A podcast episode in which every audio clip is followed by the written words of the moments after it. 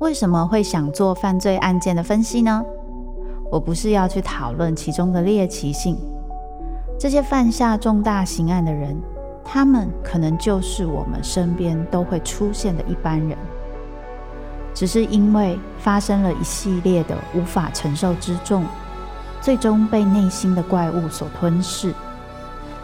在这些悲剧性的案件中，你可以看见人性与心理的辗转坠落或求生，与你我都可能经历的深渊。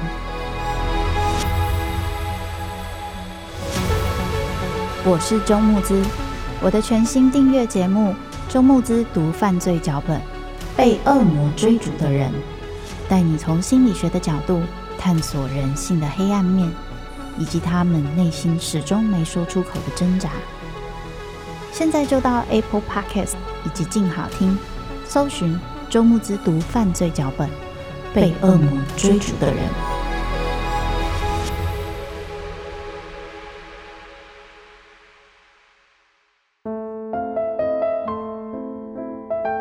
被遗弃的，寻找爱的，想回家的人。每个人生脚本背后，都有他没说出口的伤痕。周慕姿读灵魂脚本。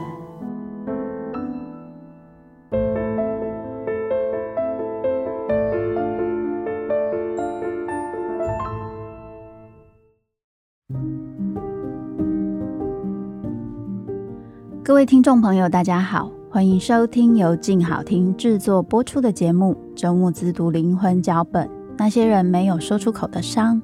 我是主持人周慕姿。又过了一周了，大家最近过得好吗？今天要跟大家分享的一样是上下集，是大家耳熟能详的一部动画《魔女宅急便》。大家可能发现我最近都是讲动画系列，亲子共赏，所以可以感受到我非常想要以海豹姐姐出道的心情哦。刚好在录这一集的时候，昨天刚结束签书会，签书会有很多朋友跟我分享，跟他的小孩听我的 podcast，可能包含很小的小孩，也有包含青少年。我自己其实觉得蛮开心的。因为在分享这些 podcast 的时候，其实很希望可以帮助每一个人，包含听这些 podcast 的朋友，可以稍稍跟自己对话一下，然后摸索跟自己的关系，以及摸索一下，当我今天在外面的世界觉得迷茫的时候，或者在我觉得寂寞、觉得孤单、觉得没有被理解。甚至在外面的世界受伤的时候，我有一个属于自己的小山洞，能够好好的跟自己说说话，陪陪自己。那很开心，我的周慕姿读灵魂脚本有这个机会可以陪伴大家走一段，这是我的荣幸。那之前上一季其实我们有分享几部吉卜力的动画，包含宫崎骏的，包含高田勋的。这一次呢，又重启了这个部分。为什么那时候不一起做呢？因为呢，我个人就是非常的情绪化，我个人非常的以自己的感受为主。或许那时候突然有一种觉得，好像停在这里就可以了。接下来是不是可以等感觉到了再做，不要硬做这样子，以免讲起来没感情哦。所以其实之前制作人就有跟我提议今天的这一部《魔女宅急便》，但是那个时候我就说，我没感觉耶，再说喽。就没想到过了一阵子之后再看这部动画，就觉得诶很有感觉。我说我没感觉，并不是因为我不喜欢这部动画，我是比较晚接触宫崎骏的动画，还有吉卜力的动画。我国中开始看吉卜力的动画的时候，其实《魔女宅急便》是我数一数二喜欢的。特别喜欢那个飞翔，然后到一个新城市重新开始的这一个部分。但后来呢，在很多年后再看到这部，我才发现了，原来这一部在说的故事，其实不仅仅是一个女孩子的探险，她在说的其实是一个人她的自我成长、探索，甚至可以说是一个女孩子她从乡下到都市，重新要去找寻，或是重新要面对自己生活的独立。而且不是一个男性保护女性的故事。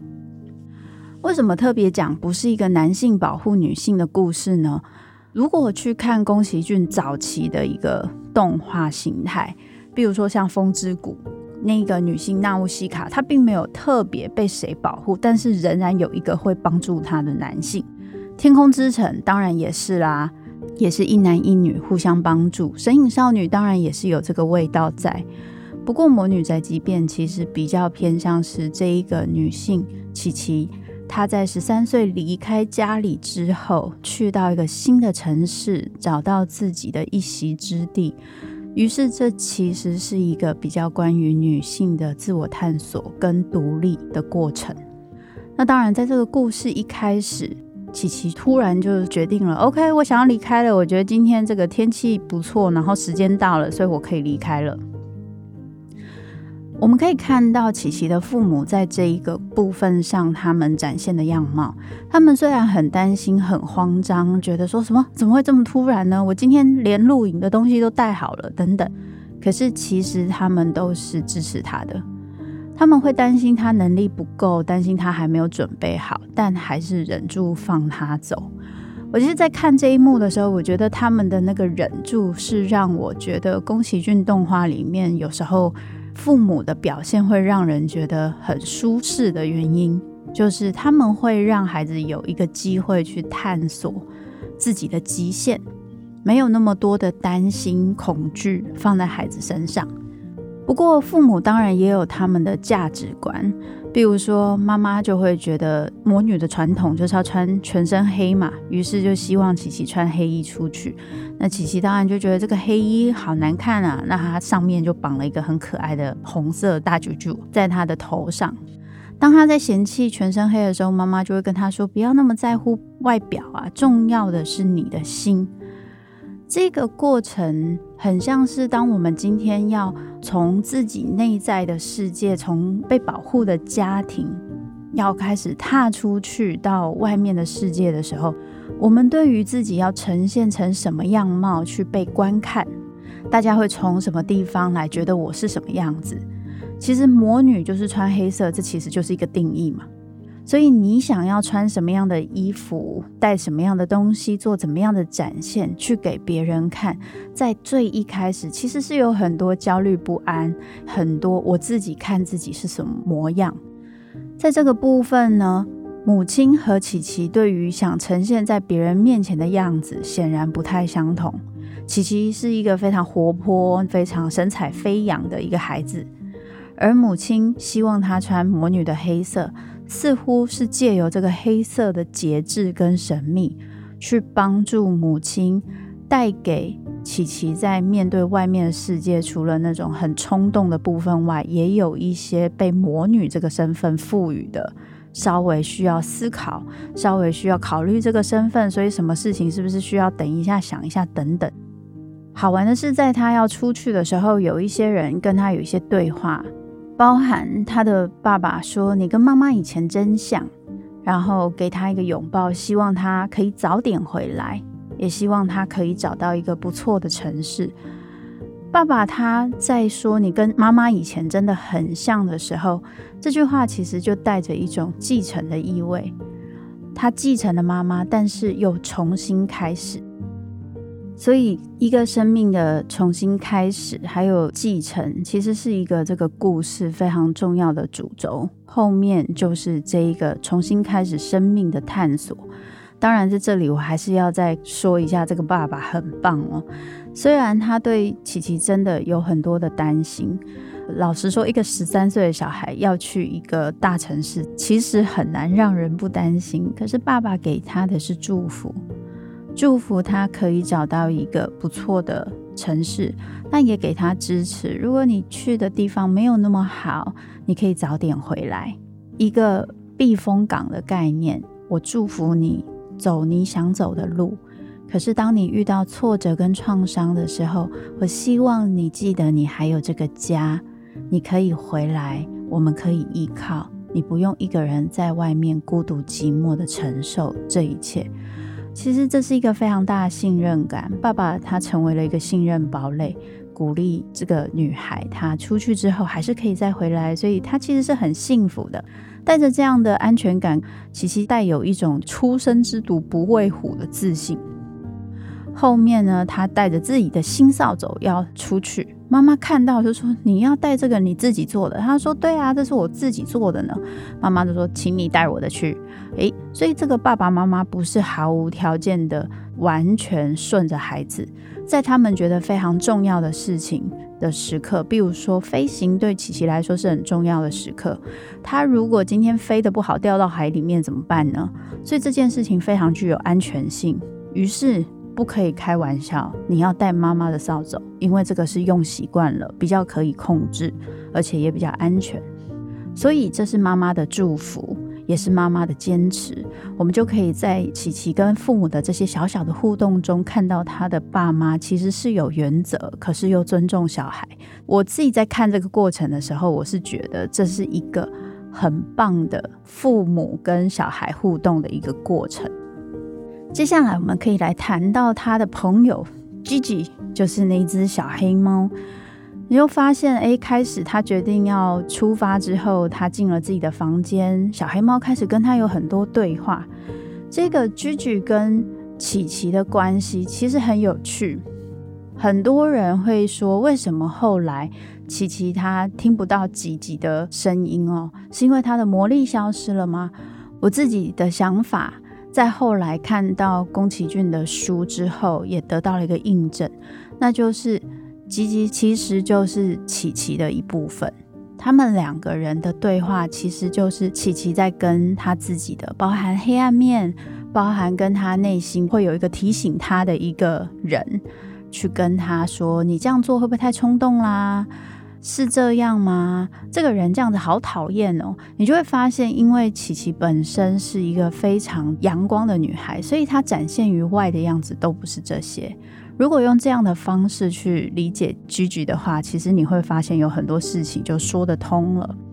那我们再来说，后来他出发，第一个他遇到了一个魔女。哦，题外话，在这个出发，除了妈妈祝福的扫帚之外，我们还是有一个爸爸祝福的代表物，那就是收音机。所以带着爸爸妈妈的祝福，他安全的开始出发。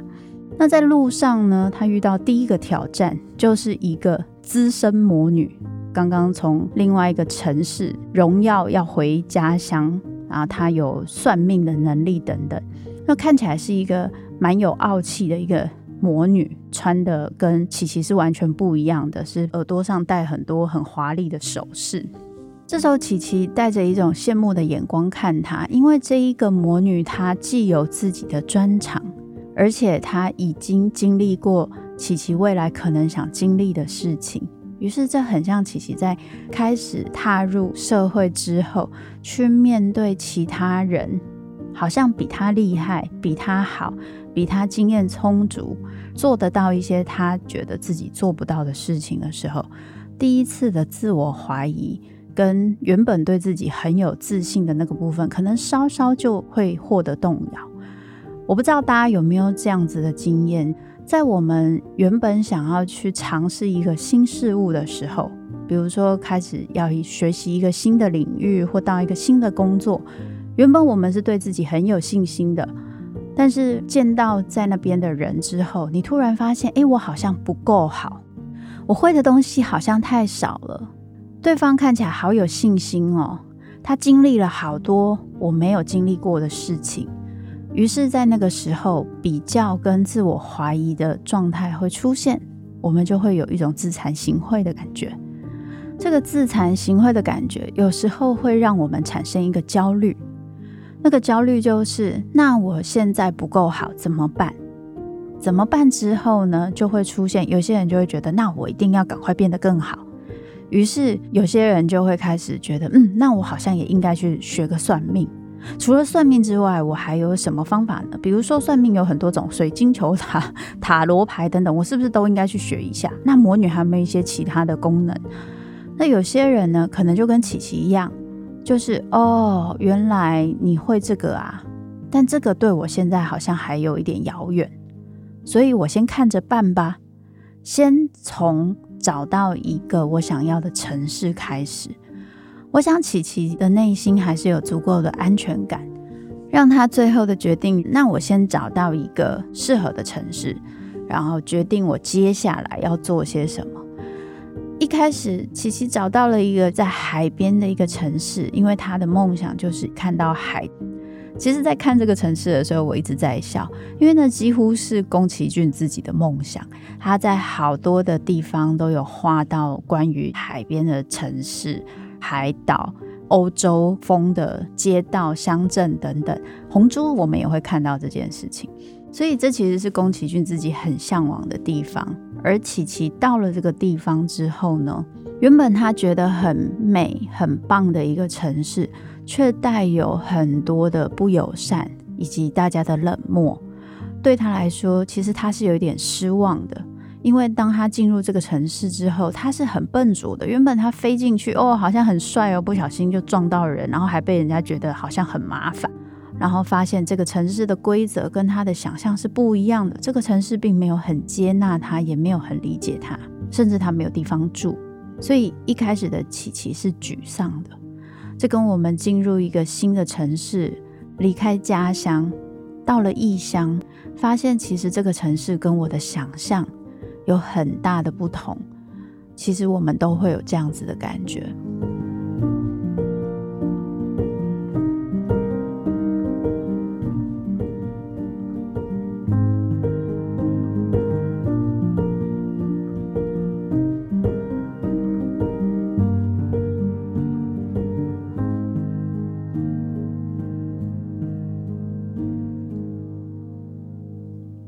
是后来，他还是遇到了很友好的人，比如说面包店的老板娘问他：“哎，你有没有地方住啊？你如果没有地方住的话，你可以住下来，我这边有空房啊。”他不是一个非常非常细腻温暖的人，可是他是一个非常大拉拉、很愿意照顾别人的人，所以。琪琪遇到他之后，也在一个小小的巧合之下，发现了他可以飞行，他可以送货。他的飞行不是一点用都没有的，对有些人来说，这其实是有功能的。于是他找到了他可以在这个城市待下来的方法，于是他留了下来。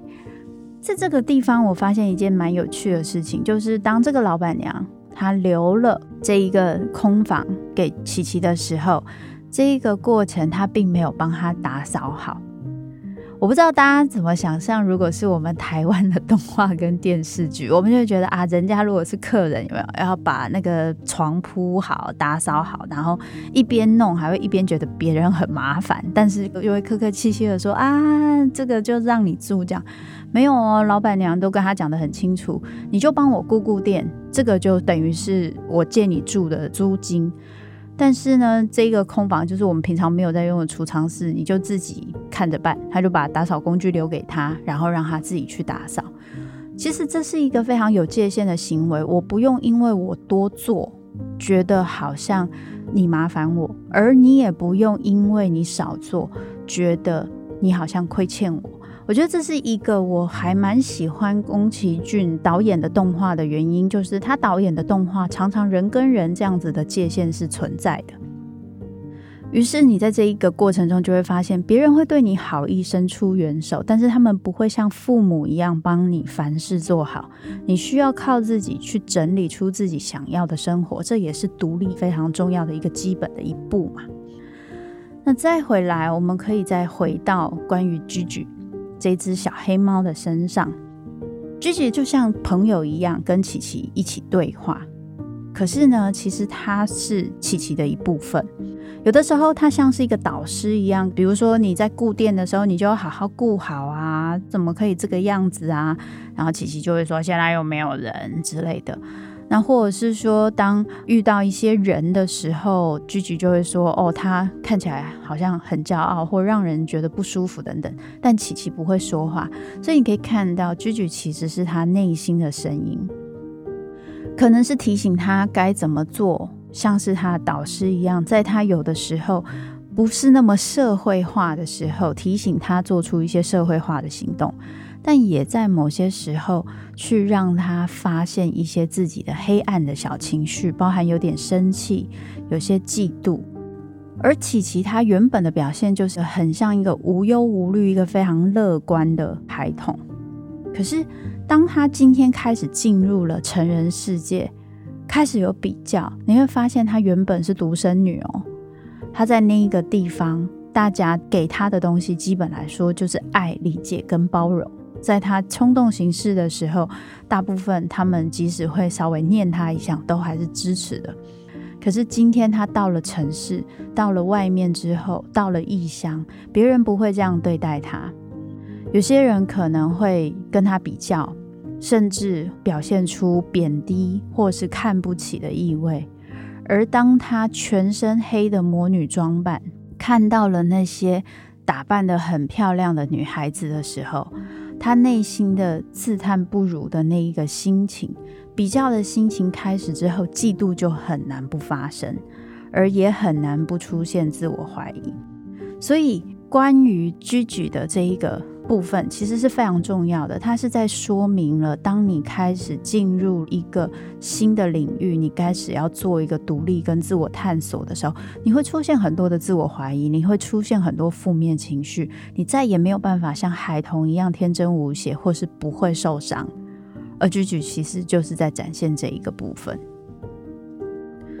所以，当琪琪看到一些其他的穿着漂亮的女生，她后来遇到了蜻蜓，她也有很多让对方很不以为然，甚至觉得对方很像不良少年。然后看到她跟其他整天不用工作，只要打扮得漂漂亮亮的男生女生在一起，开着跑车的时候，琪琪的表现是我对他们是厌恶的。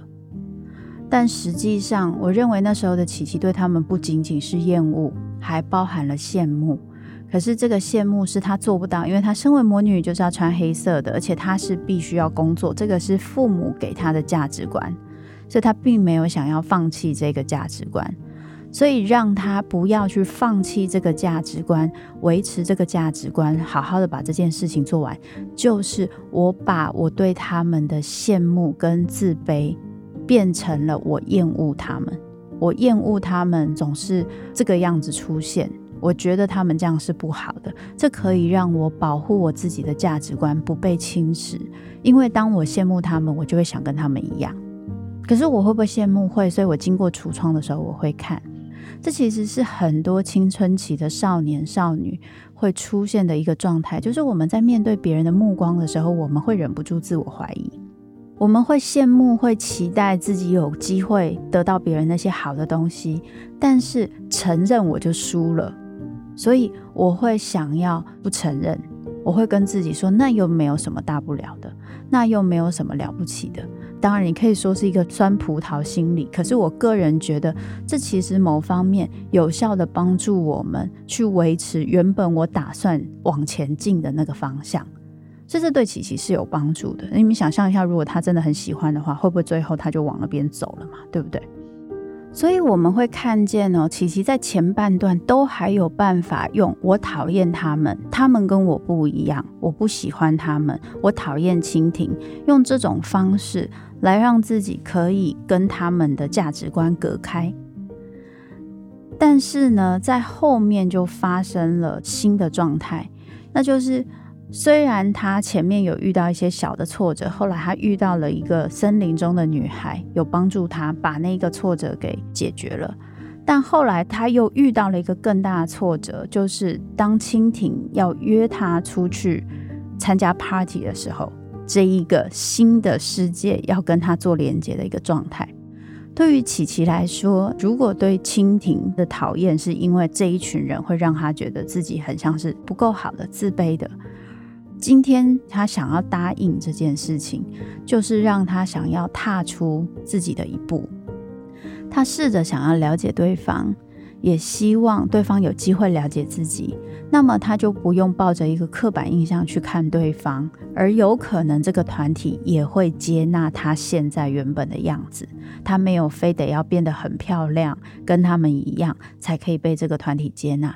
于是这一个答应邀约，并且希望自己可以去这一场邀约，是有这个部分在的。当然也有，那其实是自己向往的世界，我也想要加入，成为他们的一份子的这个部分有关。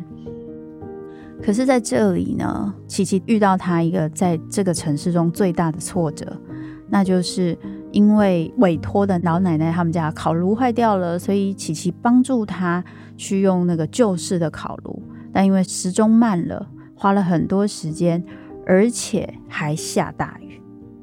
这个下大雨的状态呢，让琪琪发现了他必须要很狼狈，很狼狈，看到了其他。漂漂亮亮、打扮很好看的女生，那个自卑感到达了一个极限，而这个挫折第一次打击琪琪的信心。她发现自己好像永远都是不够好的。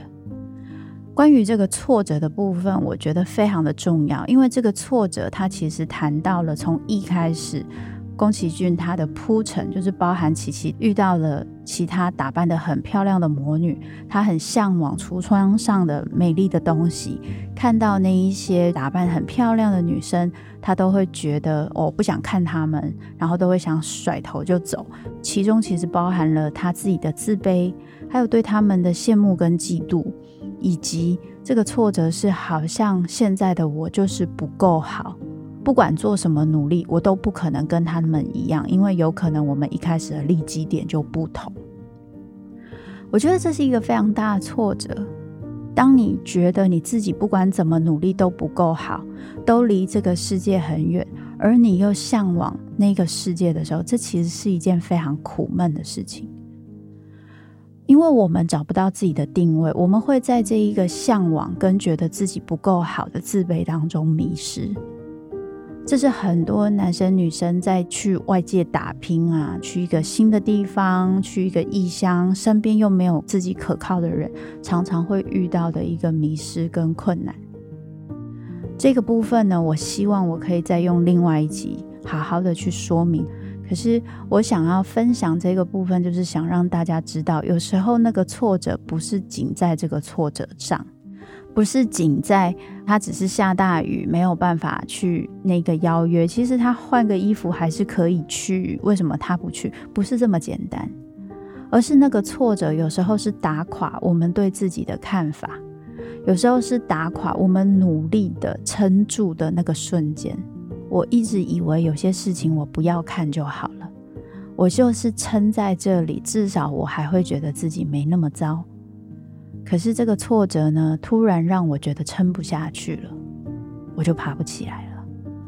而我想，我们每个人或许都有这样子的瞬间。分享这个部分，也是想让大家知道，这个挫折其实是我们在人生中很容易会遇见的事情。当我们觉得我们被打趴、站不起来的时候，或者是因为这个挫折，它跟我们内心深处的恐惧，还有自我怀疑是有关联的，是因为它勾起了我们一直以来觉得自己不够好那个害怕的看法，所以重新的去思考，到底我是怎么看自己的呢？会不会这个挫折本身只是挫折，而我能够重新相信自己一次？这件事情就非常的重要。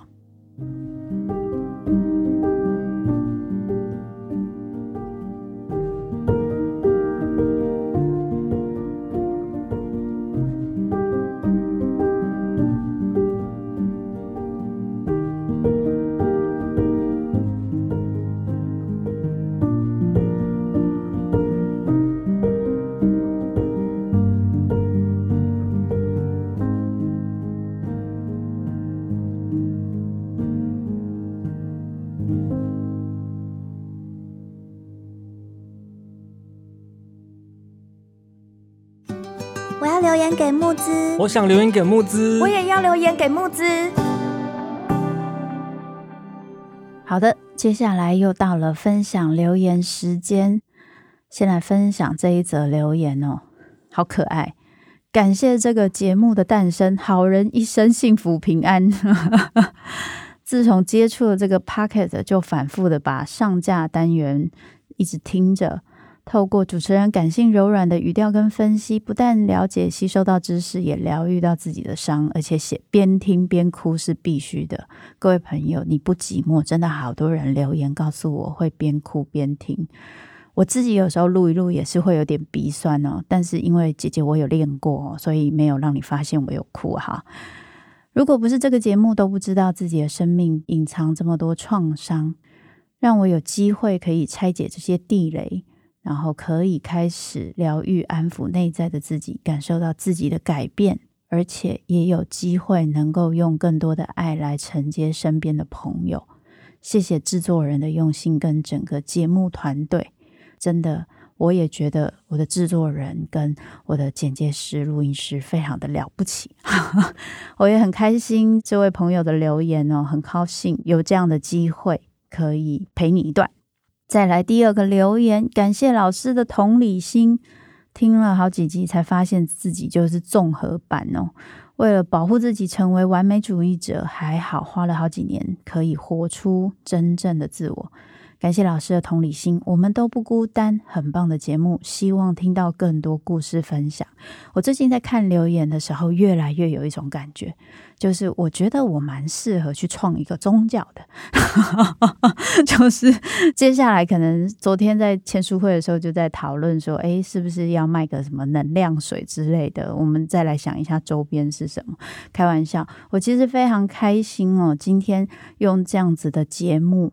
虽然不是在克制化的分析大家，但是是在分享一些动画跟电影里面的一些人物，他们的心境，还有怎么会成为他们自己，于是就可以让大家去看到自己的某些部分，跟自己对话。这是我的荣幸，很开心收到大家的留言。好的，感谢各位的收听，请大家持续锁定由静好听制作播出的节目《周慕姿读灵魂脚本》。那些人没有说出口的伤，并下载静好听 APP。我们下次再聊。想听爱听，就在静好听。